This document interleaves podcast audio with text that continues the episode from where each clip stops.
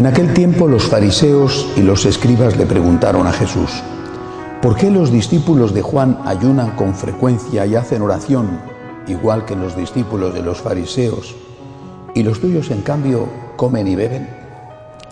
Jesús les contestó, ¿acaso pueden ustedes obligar a los invitados a una boda a que ayunen mientras el esposo está con ellos? Vendrá un día en que les quiten al esposo y entonces sí ayunarán. Les dijo también una parábola. Nadie rompe un vestido nuevo para remendar uno viejo, porque echa a perder el nuevo y al vestido viejo no le queda el remiendo nuevo. Nadie echa vino nuevo en odres viejos, porque el vino nuevo revienta los odres, y entonces el vino se tira y los odres se echan a perder. El vino nuevo hay que echarlo en odres nuevos, y así se conservan el vino y los odres. Y nadie, acabando de beber un vino añejo, acepta uno nuevo, pues dice, el añejo es mejor. Palabra del Señor. Pueden sentarse.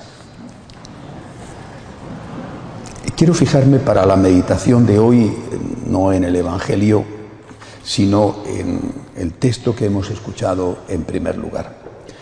Es un fragmento de la carta, de la primera carta de San Pablo a los Corintios, y creo que es algo que los sacerdotes debemos de tener muy presente y que desde luego tienen que tener muy presente los fieles. Escribe San Pablo a la comunidad, es decir, no escribe solo a los presbíteros, por lo tanto también para los fieles es esta enseñanza. Procuren, dice, que todos nos consideren como servidores de Cristo y administradores de los misterios de Dios. Hoy en día hay, está muy extendida la idea, de que el sacerdote es servidor de la comunidad. Eh, eh, no es que esto esté mal, ¿verdad? El sacerdote es servidor de la comunidad, es evidente, ¿no? Pero es servidor, en primer lugar, de Cristo. Eh, es decir, la comunidad, la comunidad política, por ejemplo, se elige a sus representantes. Ellos deben de dar cuenta a la comunidad política, a los votantes que les han elegido. Bueno, son representantes del pueblo. Muchas veces mienten, prometen y luego no cumplen las promesas electorales. Bueno, son corruptos y utilizan el poder para servirse a sí mismos y no para servir a la gente, bien, pero han sido elegidos por el pueblo, son representantes del pueblo y tienen que rendir cuentas al pueblo. Esto, que es relativamente reciente en la historia de la humanidad, esto es lo que se llama el ejercicio democrático, las sociedades democráticas. Esto se nos ha metido también a nosotros en la Iglesia, desde hace ya un buen puñado de años. Entonces, los fieles consideran que ellos son los que tienen que pedirle al sacerdote que les dé cuentas. Y esto es un error. Voy a seguir leyendo lo que dice San Pablo.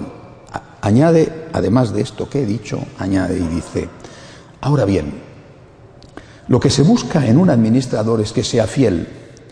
Por eso, dice San Pablo, lo que menos me preocupa es que me juzguen ustedes o un tribunal mano, pues ni siquiera yo me juzgo a mí mismo. El Señor es quien habrá de juzgarme. Eh, ¿Por qué merece la pena recordar hoy esto? Porque en el tiempo presente la gran tentación es hacer de la Iglesia un reflejo de la sociedad civil, es decir, de la sociedad democrática. ¿Cómo tiene que celebrarse la liturgia? ¿Qué opina la gente? ¿Qué dice la mayoría? esto es lo que sería en una sociedad democrática, ¿no? ¿Qué opina la gente? ¿Qué dice la mayoría? ¿Votamos? ¿Vino? ¿Vino? ¿Coca-Cola? ¿Pan? ¿Pan? Ah, un buen bocadillo, ¿no? Música, pero música, me gusta la música movida a mí, bailable a mí. Y ¿y qué dice la gente sobre, sobre la resurrección? Vamos a votar. 30% que sí, 40% que no, 60% que hay reencarnación. Va, pues cambiamos. ¿Y qué dice la gente sobre la divinidad de Jesucristo? 20% que sí, 80% que no. ¿Y qué dice la gente? ¿Y qué dice la gente? Esto es una trampa terrible. Yo estoy haciendo, evidentemente, una caricatura, pero esta es la realidad. Eh, eh, en todos los aspectos. Se nos ha metido a todos, a todos, empezando por los sacerdotes. Se nos ha metido la idea de que nosotros tenemos que dar cuenta al pueblo. Yo a quien tengo que dar cuenta es a Dios. Yo no soy sacerdote del pueblo, soy sacerdote de Jesucristo. Es Jesucristo quien me va a juzgar y quien me juzga. No solo quien me va a juzgar, sino quien me juzga. Y vuelvo a repetir, San Pablo es tan claro. Dice, procuren que todos nos consideren como servidores de Cristo. Servidores de Cristo. Es por Cristo que se sirve al pueblo. Esta es la diferencia. No es que se sirve al pueblo, sino que es a Cristo a quien se sirve y por Cristo se sirve al pueblo. Cuando suprimimos a Dios en nuestra motivación, el sacerdote, el papá o la mamá con su hijo, el profesional, Dios fuera. Todo tiene que ser por el pueblo, por los sentimientos humanos, porque te apetece, porque lo dice la mayoría. Cuando hemos suprimido a Dios, en el fondo nos hemos vuelto ateos. Aunque digamos que creemos en Dios, somos ateos, ateos prácticos. De aquí se deriva todo. Eh, cuando un sacerdote, por ejemplo, pide a sus feligreses que respeten la liturgia, te vas a encontrar con una inmensa mayoría de feligreses, la práctica totalidad, que lo agradecen, que les gusta, pero siempre te vas a encontrar con algunos que les incomoda. Es decir, te vas a encontrar con una inmensa mayoría que lo agradecen, pero no dicen nada, y con una pequeña minoría que les molesta y que eso se escriben al obispado para protestar. Porque jamás se escribe para decir que bien va, y solo se escribe para decir algo va mal, según tu opinión, lógicamente. Y así con todo. Por eso Vuelvo a repetir, San Pablo dice que no le importa lo que opinen los demás, que el único que le juzga es Jesucristo. Hagamos esto en todas las cosas de la vida. Evidentemente San Pablo está hablando aquí a la comunidad y a los sacerdotes, a los presbíteros que él ha dejado en la comunidad de Corinto, que es la que él ha fundado, una de las que él fundó. Pero vale para todos los órdenes de la vida. ¿Delante de quién tenemos que hacer las cosas? Delante de Dios. San Francisco de Asís decía, el hombre es lo que es ante Dios y no más. Es Dios el que te va a juzgar.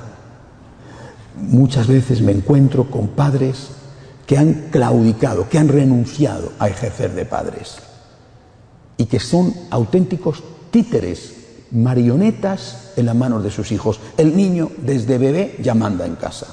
Llora, grita, para que se calle, para que no me moleste, para que me deje tranquilo, para poder ver el partido de fútbol en paz y no tener un lío aquí, lo que tú quieras. Han renunciado a su tarea de padres. Tú tienes que ejercer delante de Dios, de padre, de sacerdote, de profesional, de esposo, de esposa, es Dios el que nos va a juzgar. No son los votos, no son los amigos, no es el comodín del público. ¿Qué dice la gente? ¿Qué dice la gente? Lo que nos tiene que importar es qué dice Jesús. ¿Qué es lo que Dios quiere que yo haga? Eso es lo único que de verdad importa. Porque lo demás, entre otras cosas, pasará. Durante 14 años trabajé en un periódico y recuerdo la lección que me dieron el primer día.